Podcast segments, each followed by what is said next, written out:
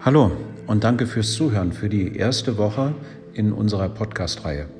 Heute möchte ich mit einem Thema starten, was vielleicht nicht ganz in meiner Natur liegt, wo ich auch nicht ganz so viel davon verstehe. Aber ich möchte es trotzdem mit Ihnen teilen. Es geht grundsätzlich um gesundheitliche Themen, die für uns alle meistens weniger Priorität haben, zumindest im Tagesgeschäft. Und hier geht es erstmal um das wichtigste Lebensmittel, das ist die Luft, die wir atmen. Und Atemtechniken, Atmen ist auch der Punkt, auf den ich kurz zu sprechen kommen möchte. Und zwar ganz einfach, wenn wir gestresst sind. Wenn wir richtig gestresst sind, ist das kurze, ja, prägnante, flache Atmen, schnelle Atmen ein Thema, was uns den Stress in der Regel noch erhöhen lässt. Versuchen Sie doch einfach mal, und das können Sie heute am Freitag vielleicht mit äh, probieren oder mit ziemlicher Sicherheit probieren, einfach mal einmal, zweimal, dreimal tief durchatmen.